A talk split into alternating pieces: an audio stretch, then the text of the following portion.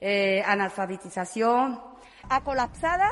Estamos en una pandemia y como esto beneficia a nuestros mayores, ¿cómo no? Pues hoy vamos a presentar un microbús para que no se tengan que mover de sus casas, solo con una sola llamada el, el microbús la recoge de su casa. Para que se beneficien, beneficien, beneficien todos nuestros mayores cualquier mayor que me esté viendo o que me esté escuchando puede llamar a la viceconsejería del mayor y puede pedir de que el autobús la recoja y la vuelva otra vez a su, a su domicilio. Estamos en una pandemia, la verdad que estoy súper contenta, estamos teniendo las líneas telefónicas a colapsadas, a colapsadas, a colapsadas.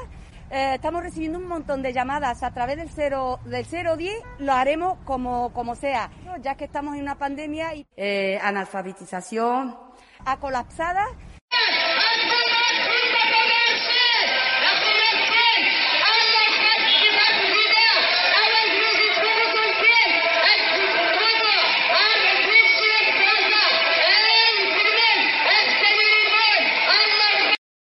ustedes, a su majestad y a la familia real y así como a su majestad Hassan II, que Dios lo tenga en su seno. Eh, quiero darle el agradecimiento total, el agradecimiento total a su majestad Mohamed VI por habernos concedido otro año más, otro año más, este don que da a los ciudadanos de Ceuta y Melilla. Yo estoy contento, estamos contentos con Marruecos, estamos contentos con su majestad Mohamed VI y que siga, le Dios le ayude en esa tarea que tiene encomendada en Marruecos, que como vemos cada día va desarrollándose, va desarrollándose. Es algo que tenemos que agradecer.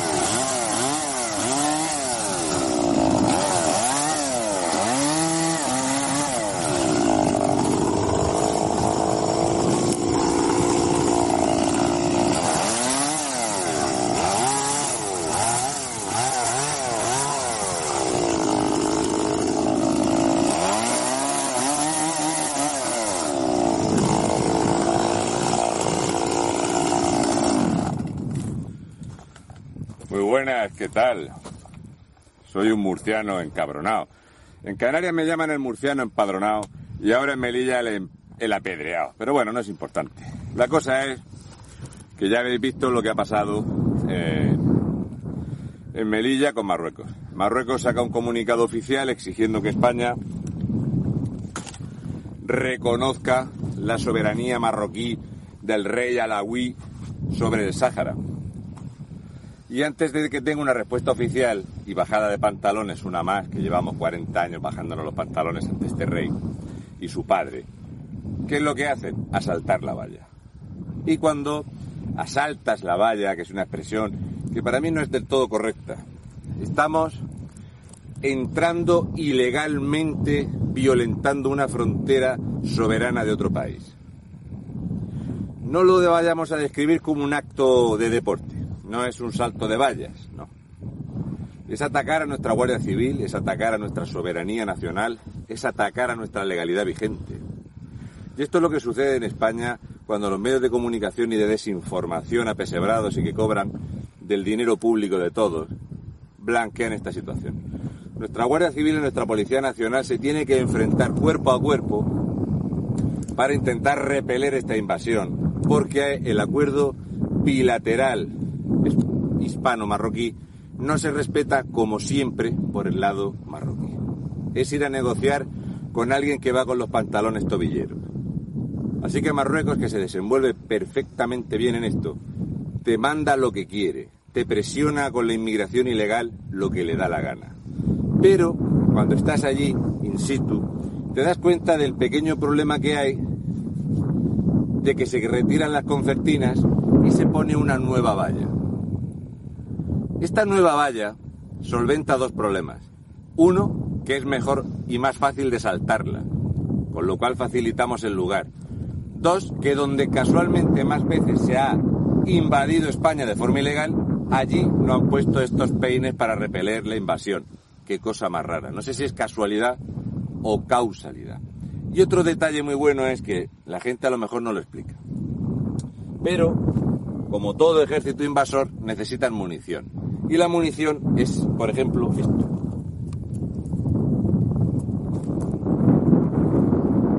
Antes tenían que lanzarlas por arriba para que cayeran entre las vallas.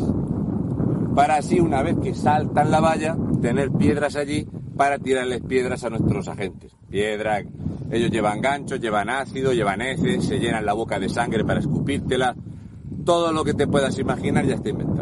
Entonces ahora la nueva valla tiene una altura de hormigón y la valla empieza aquí. Por lo tanto es muchísimo más fácil meter la munición. Esto es lo que ha hecho Marlasca rindiéndose junto con el gobierno de España, gobernado aquí por Esquerra Republicana, por ETA, que es la misma mierda, y por este gobierno narcosocial comunista. Así que nuestros guardias ya no pueden detectar el momento donde se lanzan las piedras por arriba para tener munición, sino que por debajo la meten perfectamente. Y luego entran 100 hombres. Veréis, los desnutridos 100 hombres os voy a explicar cómo funcionan.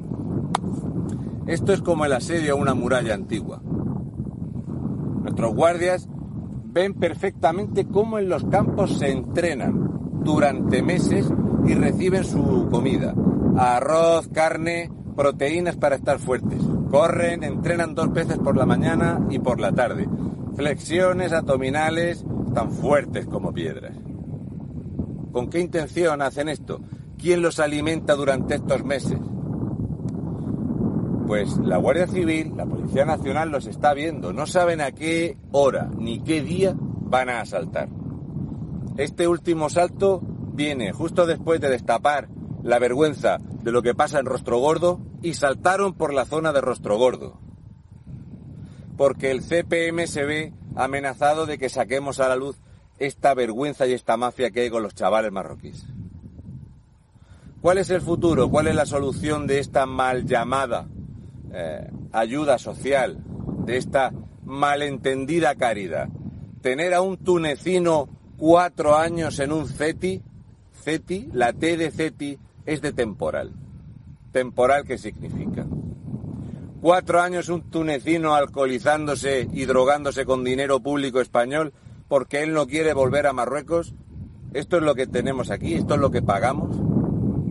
¿Por qué se sabía que iban a entrar por Rostro Gordo? ¿Por qué allí no hay peines en la valla? ¿Por qué casualmente después de destapar el disparate de estos pobres menores que están allí en las peores condiciones posibles, casualmente entran por allí? Y no solo eso, sino que ese acuerdo bilateral dice que según la ley, porque tú pises territorio español, no eres español y no perteneces a ningún programa español, sino que la policía están habilitadas puertas en la valla para lo que no es devolución en caliente, que es una expresión inventada por los medios de desinformación, sino es una repatriación, un retorno legal y pactado entre los gobiernos. Lo que pasa es que Marruecos no los quiere. Para que entendáis cómo funciona el asunto.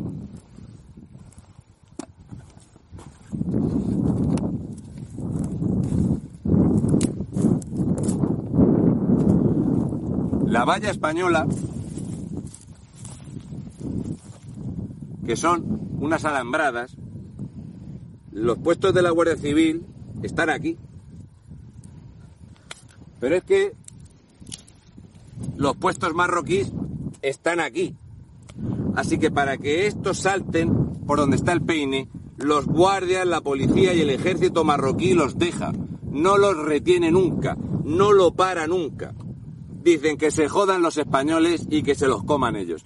Y mientras asaltan la frontera por su lado, el ejército marroquí casualmente no suele estar en esos mal llamados bloqueos. Esto es lo que pasa, porque llevamos 40 años dejándonos pisar por este país invasor que es Marruecos. Este que dice Marlasca que es un gran socio, un amigo confiable. Como te quejes te mando otros 600. Si te quejas te voy a mandar mil menores más. Si no haces lo que yo quiero puedo mandar toneladas de hachís y destrozar la ciudadanía española. Mientras tanto, el 5% del Producto Interior Bruto de Marruecos se destina cada año a modernizar el armamento de un ejército preparado para combatir, que no tiene ningún reparo en atacar allá donde les manden, y el ejército español, con 45 años te hecho. Guardias civiles en franca inferioridad, Policía Nacional exactamente igual. ¿Hasta cuándo y hasta dónde va a llegar esta presión? Ceuta y Melilla, reconocidos por el primer ministro marroquí como ciudades invadidas por España. ¿Alguna opinión al respecto de lo que pasa en Canarias? Porque el Gran Marruecos incluye Canarias. Dice mi padre que cuanto más te agachas, más se te ve el culo. Y no digo esto porque estuviera hablando antes de Marlasca. Lo digo porque si te dejas pisar muchas veces, te va a costar mucho trabajo levantarte. Y ahora, esta prensa de mierda de la extrema izquierda que dice que es que la extrema derecha tiene mucho poder en Canarias porque los vecinos han dicho que hasta aquí, que están hartos de asaltos, robos y violencia. Todo mi apoyo para los ceutís, para los melillenses, para los canarios, y pediros a los españoles que nunca olvidéis que España es toda. Toda España. Para mí España es todo español que haya por el mundo. Para mí es no dejar que Baleares sea el lugar de paso de argelinos donde dejar heroína y delincuencia. Así que me despido diciendo que apoyo totalmente la iniciativa de esta manifestación donde va a ir el gran Alvise Pérez a pedir la dimisión de Armengol. Pero ojo, dimite devuelve lo que te has llevado, quita chiringuitos como el último que han montado esta semana y vete a un juzgado y entrégate en un cuartel de la Guardia Civil. Porque todo lo que has hecho mientras has desgobernado Baleares es delictivo. Un saludo y mucha fuerza, españoles de bien. Y un besi de fresi rojos.